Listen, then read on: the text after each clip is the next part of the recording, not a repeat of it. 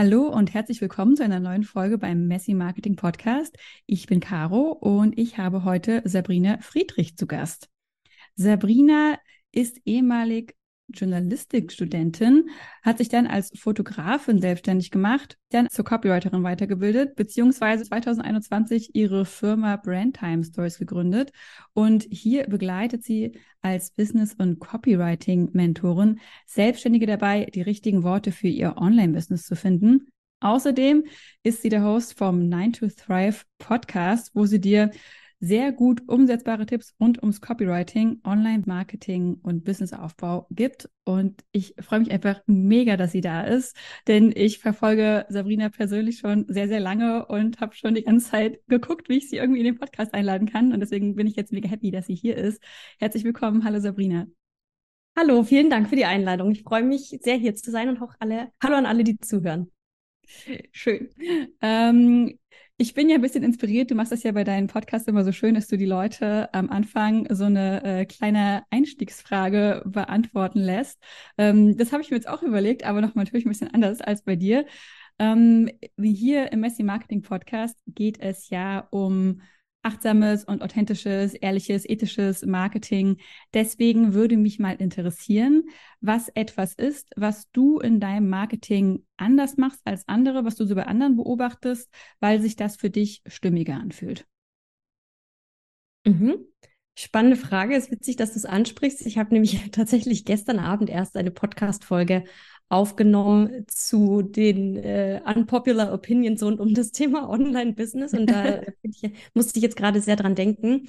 Ähm, was ich in meinem Online-Marketing anders mache als viele andere, ist, dass ich, ich habe ja ähm, B2B-KundInnen. Also ich verkaufe meine Angebote an andere Selbstständige und UnternehmerInnen. Und gerade in diesem Business-Bereich wird halt sehr viel über das Erfolgs, äh, die Erfolgskennzahl Geld und Umsatz verkauft. Und ähm, das steht oft so über allem, mach, keine Ahnung, fünfstellige Monatsumsätze oder verdien deine erste Million.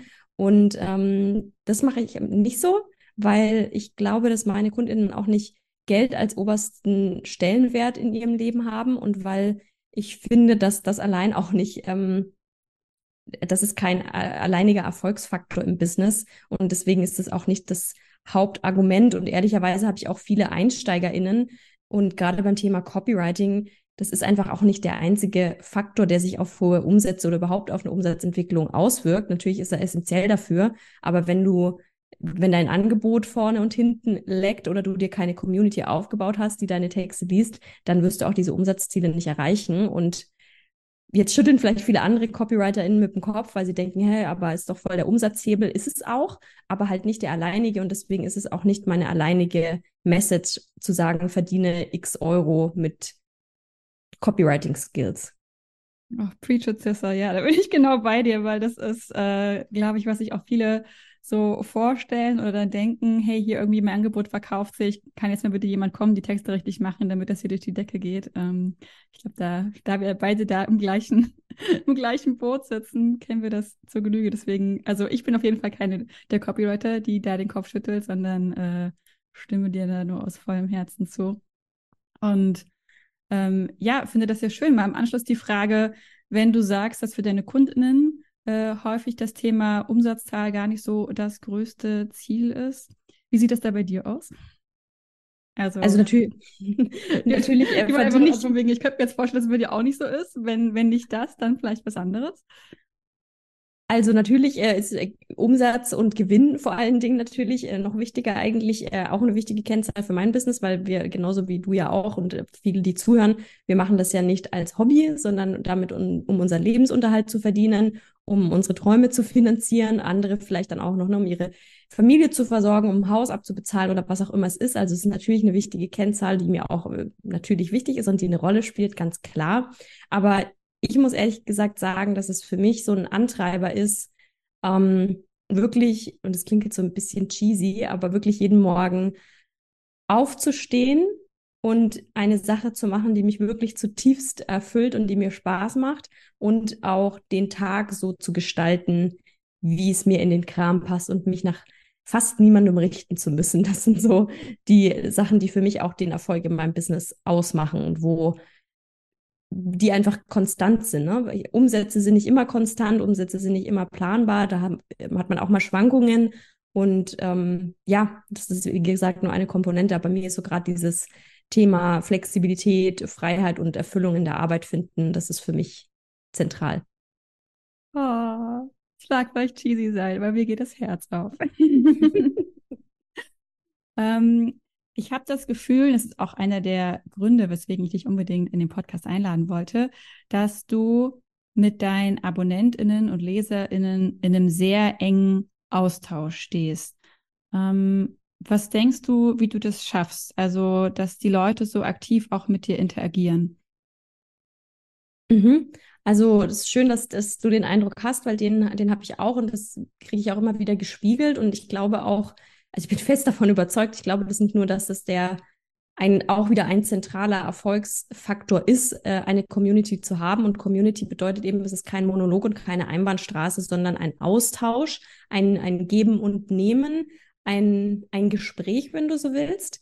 Und ja, da sind einfach zwei Parteien beteiligt, nämlich du oder in dem Fall ich und eben die Menschen, die das lesen oder die den Podcast hören, die meine Newsletter-E-Mails lesen oder meine Social-Media-Posts oder Stories anschauen. Und um da eben diese Nähe zu erzeugen und auch die Interaktion zu fördern, da gibt es so viele Faktoren, die darauf Einfluss haben, von wie wie gestaltest du überhaupt dieses, dieses Gespräch? Also welche, welche Möglichkeiten, um in Interaktion zu gehen, machst du auf? Also indem du zum Beispiel auch die Leute aktiv aufforderst, mit dir in Interaktion zu treten. Das finde ich einmal schon, was ganz viele nicht machen. Also sie wirklich aufzufordern, mal auf eine E-Mail zu antworten, zu kommentieren oder so interaktive Tools wie Umfragen oder so eine Quizfunktion mal zu benutzen oder auch in den DMs im Austausch zu sein.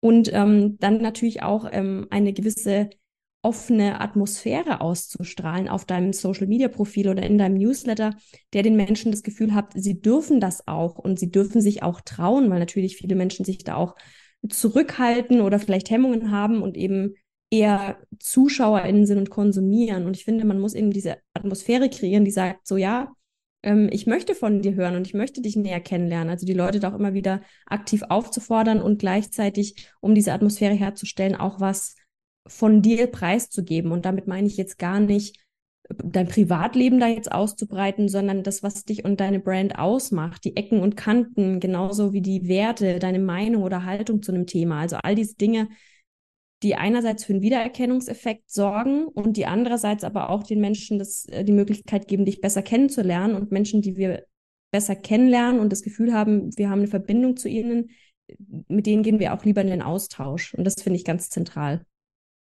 Ja, total. Also kann ich, ja, äh, so viele Sachen, die ich dazu sagen möchte ähm, oder wo ich so anknüpfen möchte. Ähm, ich glaube, was für mich bei dir so rüberkommt, wenn du sagst, du machst, du möchtest diesen Raum so aufmachen, ne, dass du quasi zeigst, wie, hey, ich bin da und ich möchte mit dir reden. Ähm, dass man auch, also dass du dir halt auch diese Zeit nimmst, dass ich auch das Gefühl habe, wie, hey, ich habe da Freude dran, wenn du diesen Raum aufmachst.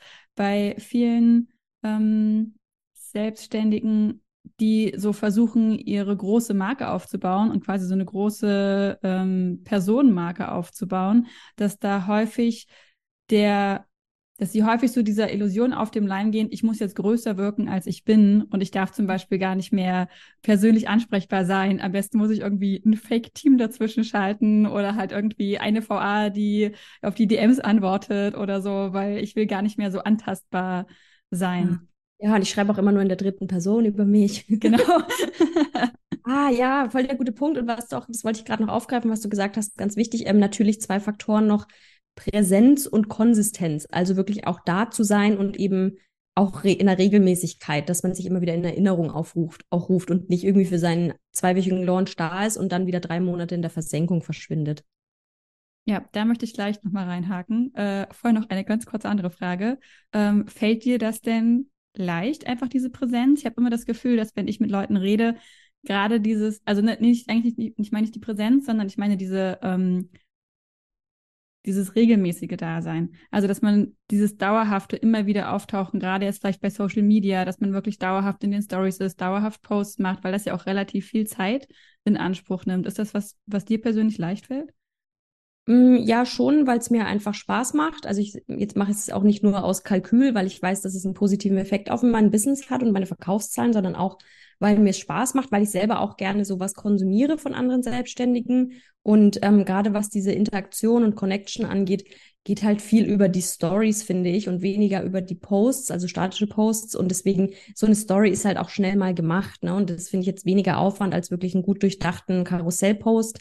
Und bei Stories ähm, ja, also ich habe auch nicht immer gleich viel Lust, ist auch klar. Und dann denke ich mir immer, mein Gott, so wie ich gerade ausschaue, spreche ich lieber nicht in die Kamera. Aber ich habe das Glück, äh, sehr viele schöne Brandfotos und abwechslungsreiche Brandfotomotive von mir zu haben oder zu meinem Business. Und dann mache ich auch einfach mal Stories, die einfach Text auf Bild sind. Also man muss ja auch nicht immer in die Kamera schauen und sprechen, um diese Verbindung herzustellen und aufrechtzuerhalten. Voll der gute Tipp, da lohnt sich so ein Brandshooting gleich doppelt und dreifach. wie häufig man das wiederverwerten kann. Äh, ja, also ich finde es einfach schön, gerade was du gesagt hast mit dem, dass es halt nicht aus so einem Kalkül heraus ist, sondern einfach, weil du selber da Lust drauf hast und ja, es dir dann wahrscheinlich auch einfach viel mehr wiedergibt, wenn dann halt auch gerade dieser Austausch dann stattfindet. Ja, auf jeden Fall. An der Stelle ein kleines Shoutout an meine Fotografin, die Veronika Schweiger. Werbung aus Überzeugung, falls jemand noch coole Bilder braucht. Fronis Funke auf Instagram. Das droppe ich jetzt einfach mal ungefragt. Aber ich weiß einfach, dass wir damit strugglen und das gar nicht erkennen. Die denken dann, ach, da mache ich halt drei Fotos für meine Website und das ist es dann. Aber ganz ehrlich, ich pflastere damit alles, und das ist auch wichtig in, in dem Bezug, was du gerade ähm, angesprochen hast, das Thema Community-Aufbau, weil natürlich auch deine Bildsprache für Wiedererkennungswert sorgt. Ne? Und ich pflaster halt damit alles, was ich habe. Meine Website, mein Social Media, äh, mein Podcast-Cover. Also das äh, ist ja auch wieder, gehört auch wieder als ein Puzzlestück in diesem ganzen großen Bild vom Marken- und Community-Aufbau. Ja, auf jeden Fall stimme ich dir zu. Und äh, ich finde es großartig, dass du deine, den Namen von deiner Fotografin mit reingedroppt hast. Und die verlinken wir natürlich auch in den Show Notes, damit ihr sie finden könnt. Ähm, dann würde ich jetzt gerne an dem anderen Punkt ansetzen, den du vorhin gesagt hast, mit diesem nicht nur zwei Wochen vorher auftauchen, bevor dein Launch ist und ansonsten irgendwie dich niemals blicken lassen. Denn das ist etwas, was ich wirklich bei niemandem so gut und gekonnt beobachte im Online-Markt wie bei dir, wie du ein, ein Pre-Launch gestaltest. Und ich meine, über, wenn wir über Live-Launches sprechen, also darüber reden wir wirklich schon seit ein paar Jahren, da ist auch irgendwie immer die Rede von Pre-Launch und Zielgruppe aufwärmen. Und trotzdem habe ich das Gefühl, dass das die wenigsten verstehen, wie das gut funktioniert oder sich wirklich die Zeit dafür nehmen oder auch nicht so ein gutes Gefühl dafür entwickeln können, ähm, okay, wie wärme ich denn meine Zielgruppe jetzt, äh, ich sag's mal, strategisch auf? Also wie überlege ich mir denn die Inhalte, die ich jetzt äh, in diese Aufwärmphase reinbringe, damit die Zielgruppe wirklich am Tag des Card Open so weit ist, kaufen zu wollen? Mhm. Und äh, würde ich mal die Frage an dich zurückgeben. Wenn du jetzt ein, eine Idee für ein neues Produkt hast, wie gehst du da vor? Wirfst du das einfach auf den Markt? Nein, das wäre fatal. Also das mache ich nicht. Ähm, und ich muss auch wirklich sagen, dass ich gerade diese Bedeutsamkeit der Pre-Launch-Phase oder Aufwärmphase auch wirklich am eigenen Leib äh, schon gespürt habe, weil ich deutlich den Erfolg meiner Launches messen kann an der Länge und Qualität meiner Pre-Launch-Phase. Und ich hatte auch schon Launches, wo ich das eher vernachlässigt habe und das hat sich dann auch unmittelbar ausgewirkt auf die Anmeldezahlen also im negativen Sinne. Deswegen weiß ich, ähm, wie wichtig das ist, habe ich selber äh, erfahren sozusagen. Und äh, ja, ein ganz zentrales Element dafür ist diese Interaktion mit der Community, nämlich um einerseits überhaupt erstmal feststellen zu können, wo ist so ein Need für ein Angebot, also schon bevor du über, über, äh, überhaupt ans Launchen denkst, erstmal zu überlegen, so was für ein Angebot und für, eine, für ein Format, für ein Thema braucht überhaupt meine Community von mir, passend zu meiner Expertise. Also da fühle ich schon immer rein. Und wenn ich dann weiß, ja, okay, wie jetzt zum Beispiel zuletzt ähm, meine Website in a Week Challenge, mit der man innerhalb von sieben Tagen seine Website-Texte schreiben kann als Dienstleisterin und ein komplettes Framework und Step-by-Step-Anleitungen dafür bekommt, da wusste ich einfach das Thema ist relevant, weil ich immer wieder auch Fragen dazu bekomme von der Community oder weil es immer mal wieder vorkommt einfach und ähm, weil es auch noch nicht abgebildet ist in meinen anderen Programmen in der Form.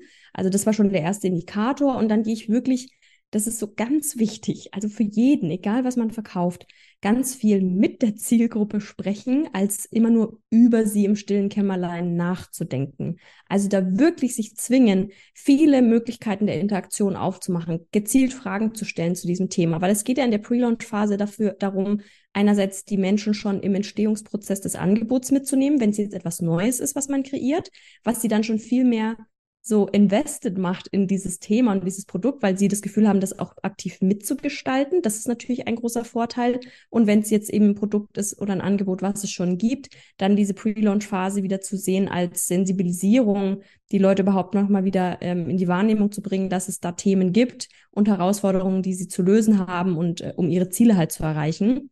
Und ja, ich gehe dann wirklich immer, also weil es auch so bei der Angebotskreation, weil es was Neues war, habe ich wirklich eine umfassende Umfrage gemacht äh, über meine E-Mail-Liste und habe da sehr, sehr viel Resonanz bekommen. Das ist ja dann schon immer ein Indikator dafür, dass die Leute auch Interesse haben. Ich mache dann auch immer thematisch passende Lead-Magneten, um auch nochmal zu gucken, tragen sich da Leute auch ein, wollen die noch mehr Info zu dem Thema. Das ist dann, was ich auch so mache. Und ja, auf der Basis gehe ich dann in die Angebotskreation. Ich nehme da, ich eröffne auch immer Wartelisten, weil das auch immer ein super Indikator dafür ist, weil die Leute auch wirklich ready to buy sind und Interesse haben, finde ich auch ein ganz wertvolles Tool und auch diese Leute dann gezielt zu bespielen mit Inhalten, sie ein bisschen hinter den Kulissen mitzunehmen, Einblicke zu geben in der Kreation und gleichzeitig nach außen eben in diesen Kommunikationsprozess zu gehen, da wirklich auch schon omnipräsent zu sein in den Wochen davor und diese Themen spielen. Also ich habe dann acht Wochen vorher wirklich vor dem Launch angefangen, das Thema Website und Website-Texte zu platzieren in meinem Newsletter, in meinem Podcast, auf meinem Instagram-Kanal und von allen möglichen Perspektiven, das zu beleuchten, die Leute da an den unterschiedlichen Punkten, wo sie vielleicht gerade stehen, abzuholen. Also in meinem Fall Leute, die gerade überhaupt erstmal zum ersten Mal eine Website machen und betexten müssen, andere, die zwar eine haben, mit der sie aber überhaupt nicht zufrieden sind oder die auch ihnen keine Anfragen bringt. Also die Leute da auch ja wirklich überall abzuholen, weil auch die Zielgruppe, auch wenn man eine Zielgruppe hat, die trotzdem natürlich divers ist und ja, das sind so die zentralen Punkte, die ich da immer mache, die Leute zu sensibilisieren für diese Themen, sie auch wissen zu lassen, dass da was kommt, angebotstechnisch, dass sie dann halt nicht sich vor den Kopf gestoßen fühlen. So viele Fragen wieder. du hast so viel gesagt, dass du schon so viele Fragen beantwortet, die ich noch fragen wollte. Ähm, also, wenn du sagst, okay, Frage Nummer eins. Wenn du sagst, dass du acht Wochen vorher anfängst. Ist das dann für dich so ein, du fängst jetzt mal an, du hast schon im Kopf, okay, du willst das Programm machen und dann fängst du einfach an, ähm, während du das Programm jetzt irgendwie erstellst, also jetzt zum Beispiel jetzt bei dem Beispiel von Websites in a Week, ähm, und dann guckst du einfach so lange, bis das Programm fertig bist und jetzt hat das halt zufällig in acht Wochen gedauert oder überlegst du dir vorher ganz gezielt, okay, wir machen jetzt acht Wochen und in acht Wochen an dem und dem Tag passiert es dann? Ja, also ich überlege mir dann schon relativ früh den wirklich finalen Launch- und Veröffentlichungstermin, weil was ich auch immer doof finde, ist, wenn man diese Aufwärmphase zu lang zieht. Mhm. Also ich finde, acht Wochen ist so eine echt gute Zahl, weil sonst, ne, dann sind die Leute irgendwie hyped und dann dauert es noch ein halbes Jahr, bis die das Produkt dann bekommen, ist auch blöd, weil so lange will ja auch kein Mensch warten. Also ich würde das auch nicht überstrapazieren. Deswegen finde ich acht Wochen eigentlich eine ganz gute Zahl. Aber ich überlege mir schon das Timing immer sehr genau. Also ich weiß, wann die Anmeldung öffnet oder wann das Programm startet und ähm, daran gehe ich so, rechne ich sozusagen zurück, um eben diese Pre-Launch-Phase ja, vorzubereiten und zu planen. Ich bin aber auch ehrlich, ich bin nicht so die Planerin. Also ich überlege mir jetzt nicht für jede Woche und jeden Tag, welches Thema ich da wie platziere. Ich mache, also ich habe schon, ich weiß einfach immer intuitiv, welche Sachen und Perspektiven ich beleuchten will. Und dann mache ich das aber so intuitiv und sage, Mensch, heute nehme ich jetzt mal die Podcast-Folge zu dem Thema auf und die kommt dann raus und nächste Woche sprechen wir darüber. Oder es passiert gerade irgendwas, was halt gerade Aktualität hat, was man dann vielleicht mal aufgreifen kann. Ähm, so dass man das halt einfach auch ganz natürlich noch mit integrieren kann in diese Launch-Kommunikation. Ja, mega gut. Ja, also so kenne ich es persönlich auch, aber es hat mich interessiert, ob du es vielleicht, also ne, aber ich könnte mir vorstellen, dass manche ZuhörerInnen halt anfangen, okay, ich mache jetzt mal hier mein Produkt und dann das halt nicht als so einen gezielten, gesetzten, geplanten Zeitraum begreifen, sondern irgendwie als was, was zufällig entsteht. Ähm, wie handhabst du das, wenn du, wenn das, wenn das Produkt quasi noch nicht steht, endgültig, wie es steht, ähm, wie jetzt zum Beispiel Website in a Week, und du am Anfang quasi kommunizierst, wie, hey, hier, also es, es gibt bald was, Gehst du offen damit um, dass das noch nicht fertig ist, dass du das gerade noch erstellst? Oder ist das etwas, wo du eigentlich, also so, wo du sagst, hey, das gibt es quasi schon, um, weiß ich nicht, aus der Sorge heraus, dass du da deine Expertise oder sowas vielleicht untergräbst, weil du halt sagen musst, es gibt es noch gar nicht, ich bin gerade noch dabei, könnt mir vorstellen, dass das eine Angst ist, die ZuhörerInnen haben könnten. Ah, spannend, so habe ich das gar nicht gesehen. Also ich habe da überhaupt keine Bedenken. Im Gegenteil, ich finde, es zeugt eher von Professionalität und Expertise, wenn man Angebote nah an der Zielgruppe entwickelt und nicht daran vorbei und denkt, ich weiß schon, was ihr braucht. Ich bin ehrlich, ich habe einfach, weil ich dieses Thema auch schon vor einiger Zeit gedacht habe, sozusagen, ich wusste schon so grob, ähm, wie ich es aufziehen werde. Und die Umfrage, die ich dann eben gemacht habe, da habe ich klar kommuniziert, so hey, ich plane da was, ich weiß, dass Interesse da ist, aber äh, damit es wirklich perfekt wird, will ich einfach noch ein bisschen dazu recherchieren und in den Austausch gehen. Aber ich habe mir dann schon an dem Punkt vorher Gedanken gemacht, wie das Ganze ablaufen und also so konzeptionell, wie ich es denke, ne? Wird es ein Live-Programm, wird es ein Online-Kurs, wird es eine Mischung, wird es ein E-Book? Also das habe ich mir schon vorher in der Regel überlegt. Aber ich finde das überhaupt nicht schlimm, da auch zu sagen, hey, das ist gerade im Prozess, weil wie toll ist es, dass die Leute diesen Prozess mitgestalten können. Ne? Dann sind sie ja auch schon so ein Teil von dem Angebot oder Produkt. Und ähm, ich wollte es vielleicht gerade noch aufgreifen, den Gedanken mit dieser Pre-Launch und Aufwärmphase. Das kennen wir auch aus der Filmwelt, aus dem Kino. Also es gibt ja auch für jeden Kinofilm, der rauskommt, wir haben es jetzt gerade wieder aktuell zum Beispiel bei dem Barbie-Film gesehen. Also was da an Marketingmaschinerie vorab schon aufgefahren wird, vor dem Start, ist ja enorm. Und auch allein sowas wie der Trailer ist ja immer das zentrale Element. Oft gibt es schon einen Trailer für den Trailer, also so einen Teaser und dann den Trailer für den Film. Und da wird ja auch immer ein Release-Datum kommuniziert. Ne? Kommt in die Kinos Herbst 2023 oder wann auch immer. Und das ist ja so wichtig, damit man einerseits diese Vorfreude überhaupt erstmal erzeugt und die Leute dann auch sich vorbereiten können und wissen, geil, da kommt was. Und es wäre blöd, wenn man einen tollen Trailer sieht, denkt mir, ja, ich will den Film sehen und dann kommt er erst äh, in zwei Jahren übertrieben gesprochen. Ja, ihr seht mich nicht, aber ich bin die ganze Zeit am Nicken.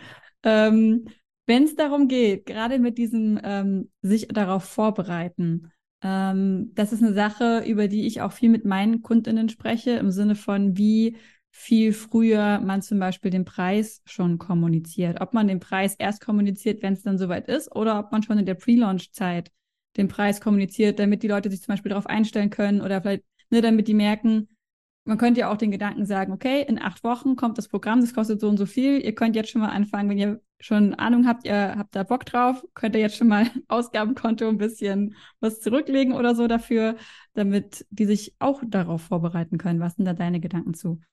Mhm.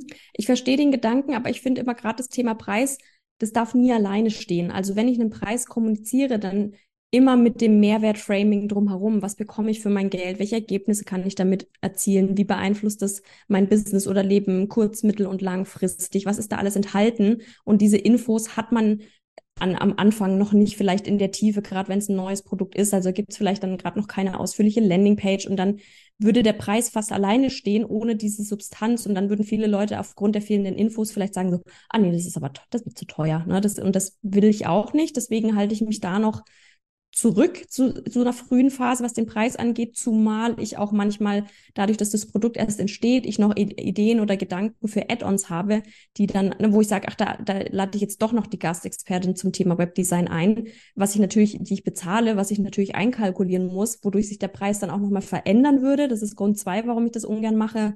Wenn aber jetzt mir wirklich jemand eine direkte E-Mail oder Nachricht schreibt und ich eine grobe Zahl im Kopf habe, dann antworte ich da auch immer ganz ehrlich und sage, hey, der Preis steht aus den Gründen noch nicht final, aber es wird wohl um die x Euro kosten, nagel mich darauf noch nicht fest. Ähm, aber so in der Preisrange werden wir uns wahrscheinlich bewegen und ja, so handhab ich das. Ja, bei ähm, wie stehst du damit zu, zum Beispiel auf Wartelisten von schon von schon bestehenden Produkten?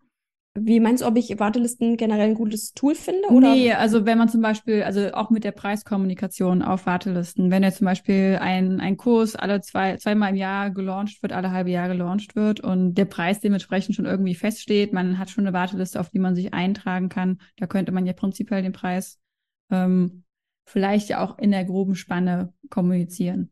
Ja, also ich finde, das kann man machen. Ähm, bei mir ist es so, dass ich den Preis in der Regel ähm, immer ein bisschen verändere von Launch zu Launch. Der steigt in der Regel, weil das ähm, Produkt äh, permanent optimiert wird oder auch mal an Umfang gewinnt oder sowas. Und das wirkt sich natürlich auch auf den Preis aus. Ja. Deswegen halte ich mich persönlich da meistens noch äh, zurück, so zu so einem frühen Stadium. Aber wenn man sagt, ich weiß, das Produkt ändert sich nicht, das bleibt immer gleich und ich kenne den Preis, und ich habe schon wirklich eine umfassende Landingpage mit Infos, mit Kundinnenstimmen und allem, was halt diese Sicherheit auch gibt und dieses will ich haben Gefühl erzeugt, dann hätte ich jetzt auch keinen Schmerz, das damit hinzuschreiben.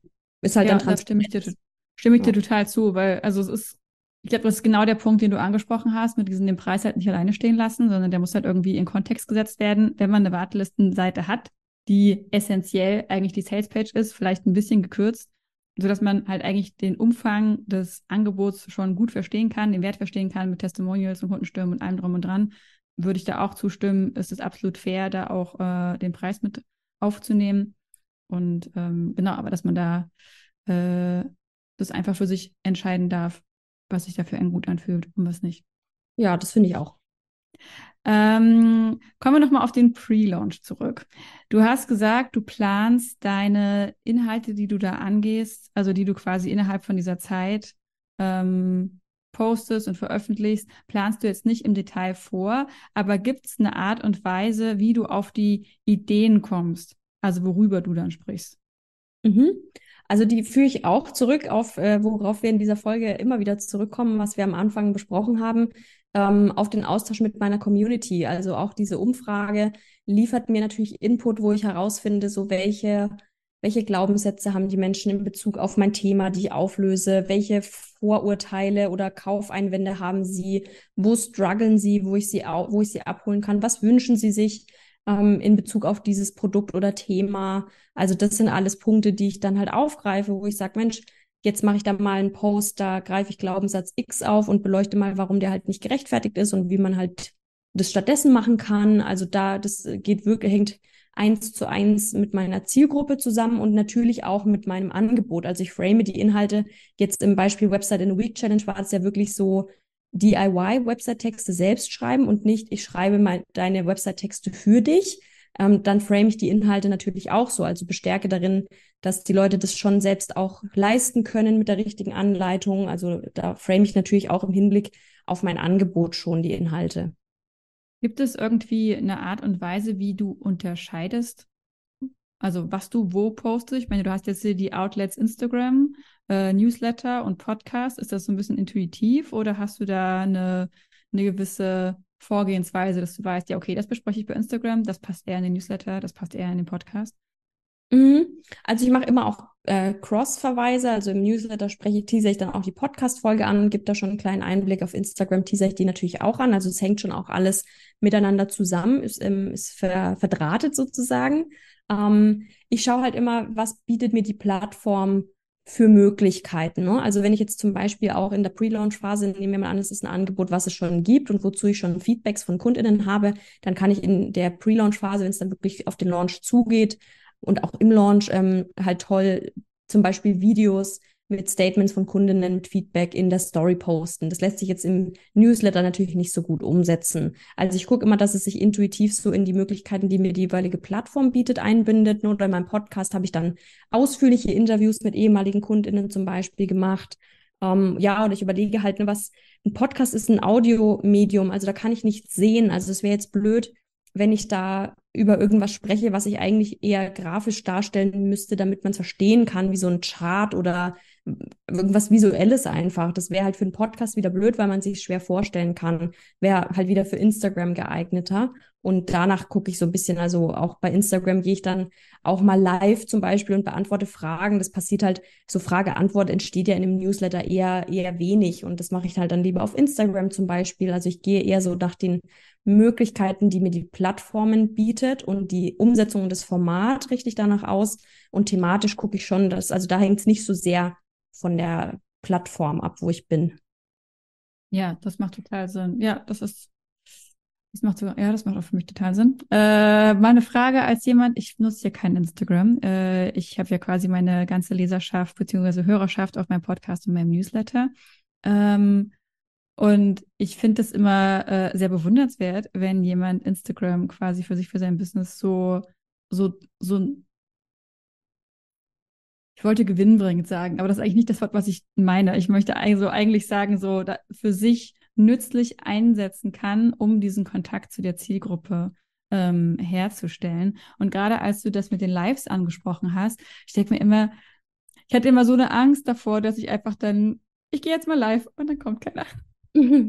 Ja, das kann natürlich immer sein und es ist auch, also ich muss auch sagen, dass es zumindest bei mir die Lives jetzt auch nicht vor Interaktion strotzen. Das ist schon ein bisschen mühselig teilweise, aber ich bereite, wenn ich halt weiß, ich gehe live, dann sitze ich da nicht und warte und sage, jetzt sagt halt mal jemand was oder stellt halt mal eine Frage, sondern ich bereite ja immer Themen vor, über die ich sprechen will oder ich bringe Fragen mit, die ich auf anderem Wege bekommen habe und beantworte die dann. Also da muss man sich halt einfach ein bisschen vorbereiten. Aber ich kann wirklich aus, gerade aus so brandaktuell aus der letzten Launch-Erfahrung sagen, dass gerade diese Live-Interaktion, sei es jetzt in einem Instagram Live oder man hat eben ein Live-Format wie meine Copy-Tunings, die ich einmal im Monat live mache für 0 Euro, wo wir Texte aus der Community überarbeiten. Das ist so ein Game-Changer für diesen Community- und Vertrauensaufbau. Also das war viel, wenn wir es jetzt wirklich mal so rein, so ganz kalkuliert betrachten, wie viele Menschen haben den Kurs gekauft aufgrund eines PDFs, Leadmagneten und im Vergleich dazu, die in solchen Live-Angeboten dabei waren, das kann ich ja alles äh, nachmessen und überprüfen, dann gewinnt dieses, also auf Platz eins ist natürlich immer die Warteliste, was die Conversion Rate angeht, aber auf Platz zwei ist bei mir jetzt meine Erfahrung in diesem Launch aktuell mit Abstand ein Live-Format.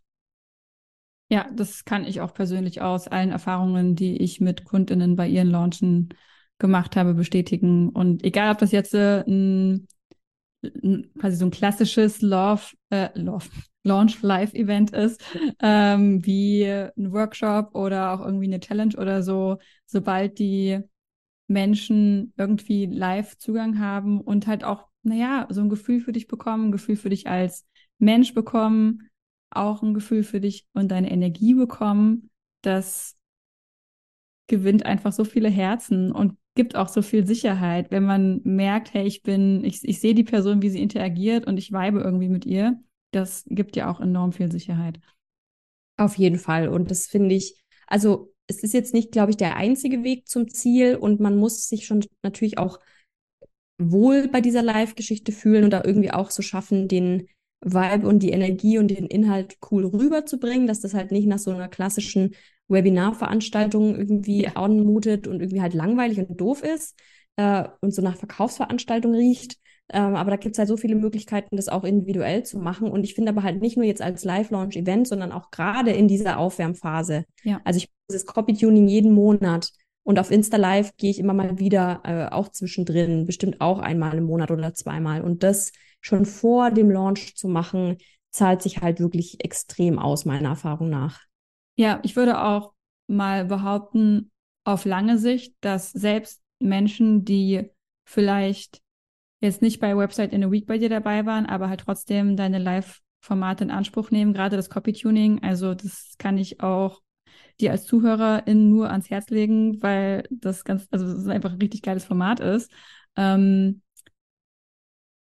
also ne, vielleicht war jetzt Website in der Week nichts für sie, aber sie kriegen trotzdem ein Gefühl für dich und sind dann bei einem anderen Programm dabei. Also sowas kann sich auch einfach sehr langfristig äh, total bezahlt machen. Also alles, was man in die Welt so hinausgibt, es ist halt wie kleine Samen säen und manchmal brauchen sie halt zwei Wochen, um aufzugehen, manchmal brauchen sie zwei Jahre, um aufzugehen, weil die Leute alle ihre eigene Timeline haben.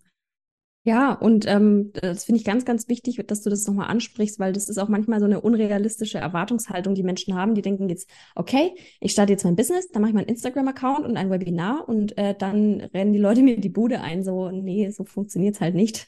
Es ja. braucht schon etwas mehr Vorlaufzeit in den allermeisten Fällen, würde ich sagen. Und gerade in, in Zeiten wie diesen, mit wirtschaftlichen äh, Tiefphasen, mit politischen und gesellschaftlichen Unruhen brauchen die Leute deutlich länger. Also überlegen sich genauer. Na, wenn es ist ja logisch, wenn das Geld nicht so locker sitzt, wenn wir gerade in einer Krise und einer Inflation stecken, dass man dann nicht mit beiden Händen das Geld zum Fenster rauswirft, sondern dass man überlegt da Verkau äh, Kaufentscheidungen trifft, dass man genauer überprüft, wer ist es, der mir da was verkaufen möchte, lohnt sich das auch wirklich für mich und das braucht einfach im Entscheidungsprozess länger als vielleicht noch vor zwei Jahren.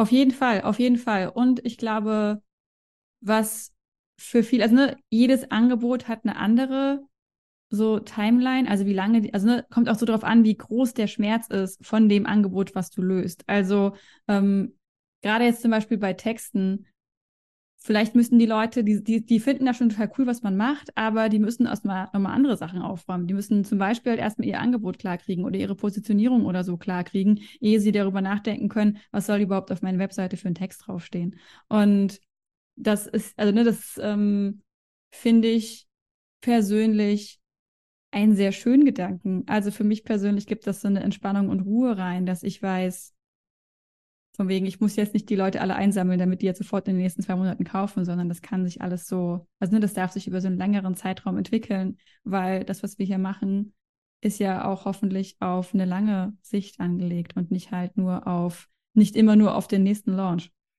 Auf jeden Fall. Aber trotzdem muss ich vielleicht auch noch ergänzen, Trotzdem kann es immer sein, dass du Menschen begegnest, die sich schnell entscheiden. Also ich habe auch schon Leute ja. gehabt, die kamen während einem Launch auf mein Insta-Profil, haben gesehen, dass der Kurs geöffnet ist und haben innerhalb von einer halben Stunde entschieden, sie buchen das jetzt, weil es halt gerade, wie du gesagt hast, gerade ihr eines Problem, was sie haben, löst, weil sie dafür ja. auf der Suche nach einer Lösung waren, haben sie gefunden und haben sie gebucht. Und das passiert natürlich immer wieder. Also das gibt es auch, aber man muss es einfach, es gehört beides dazu und das ist auch in Ordnung und beides darf man berücksichtigen und auch bedienen in der Kommunikation. Also das habe ich auch wieder gemerkt, die Leute fragen auch mehr nach und deswegen oder machen sich mehr Gedanken, stellen sich mehr Fragen und deswegen muss man proaktiv Fragen beantworten, von denen ich weiß, meine Zielgruppe beschäftigt sich mit dieser Frage oder auch proaktiv immer wieder Möglichkeiten anbieten, Fragen zu stellen. Und ja, es werden sich Fragen wiederholen und du wirst sie immer wieder beantworten müssen. Also hatte ich auch in dem letzten Programm Website in a Week, das war ein Live-Programm und ich habe an jeder Ecke hingeschrieben, dass natürlich alle Live-Calls aufgezeichnet werden. Und trotzdem haben mich bestimmt im Launch drei Leute diese Frage gefragt. Und das ist aber auch okay, weil wir nicht erwarten können, dass jeder alle Marketingmaßnahmen von uns überhaupt sieht, mitbekommt, bis zum Ende ins Detail durchliest. Das können wir gar nicht erwarten. Also es ist unsere Aufgabe, dann die Menschen da wirklich immer wieder einzufangen, immer wieder abzuholen, immer wieder Rücksicht zu nehmen, immer wieder verständnisvoll zu sein, weil das ist für mich so die auch die ethischste Art von Verkaufen. Es gibt ja auch irgendwie andere Fälle, die dann sagen, also wenn du dir erst noch diese fünf Fragen stellst, dann, dann willst du es nicht genug oder dann ist das Produkt gar nichts für dich. Und das finde ich halt einfach äh, lächerlich. Verkaufen ist immer auch ein Service und dazu gehört auch Fragen zu beantworten und den Menschen Sicherheit zu geben, damit sie mit einem guten Gefühl und nicht aus Angst und Druck Ja sagen können.